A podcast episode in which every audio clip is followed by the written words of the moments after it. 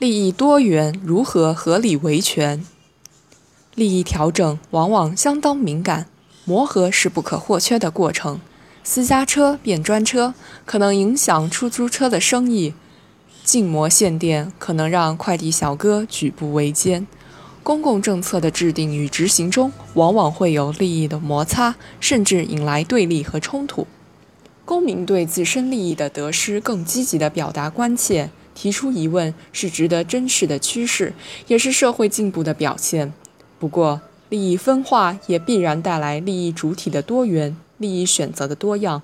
你不赞成在离家不远处建垃圾焚烧厂，但在人口密度较大的地区，又该让它建在谁家门口？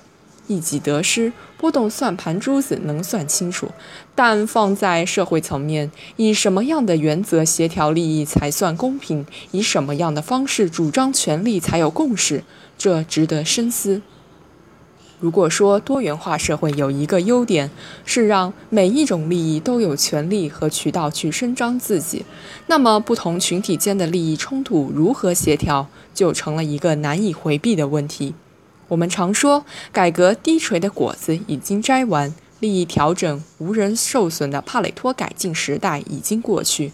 这意味着，一项公共政策能否落地生根，既取决于政策设计的合理性，也要看全社会的利益调整能力，尤其是如何协调个体、小集体和公共利益的关系。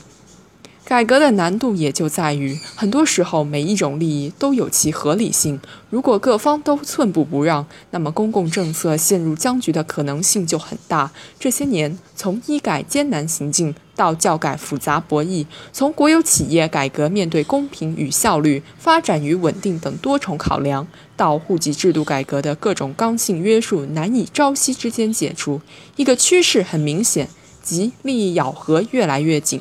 打破政策僵局的难度越来越大。在这样的情况下，一些人表达诉求时不容智慧、不由分说；一些人维护权益时一言不合就上街。这些不假思索的本能冲动，往往让利益博弈的绳索套得更紧。更何况，在信息传递过程中，还难免有误读、有失真。比如，增加医事服务费，其实是为了根绝药品加成。养老金出现巨大缺口，也一再被证明是谣传。而前段时间，江苏、湖北等地发生的高招指标被跨省调走数万个风波，事后证明完全是由于信息不对称造成的误解。怎样才能从紧张的你争我斗中跳出来，透一口气？很多时候，不妨把距离拉远一点。看看自己的利益源自何处，再换位看看对方的坚守有何依据，想一想面对面站在独木桥上，应该让谁先走？这样的反身自省，或许不是每一次都能得出令双方都满意的答案，但至少可以分辨出哪些是值得捍卫的权益，而哪些只是自利或者偏好的表达。有诚意的讨论，建设性的维权，才能在满地荆棘中寻找到解题的出路。一个多元化社会，主张权力绝非能闹的孩子有奶吃。协商过程中发挥的作用是合理的观点，而不是情绪化的表达。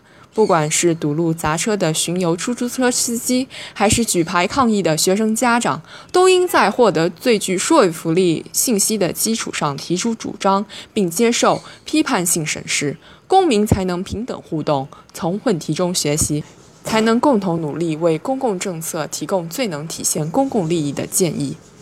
当然，前提是让各种利益都能充分表达，并通过程序保证使之能够被听见、被采纳。公共利益并不是个体自我利益的简单相加，而是源于对共同准则、共同价值的对话协商。如果说利益冲突是多元化社会的宿命，那么我们最不坏的选择就是有话好好说。能互惠互利自然最好，实在不行也要互相宽容。最不济还可以对簿公堂，争取以不带来额外精神损失的方式维护好最重要、最有共识的那部分利益，也给社会一个机会去安顿好每个人都可以有的幸福。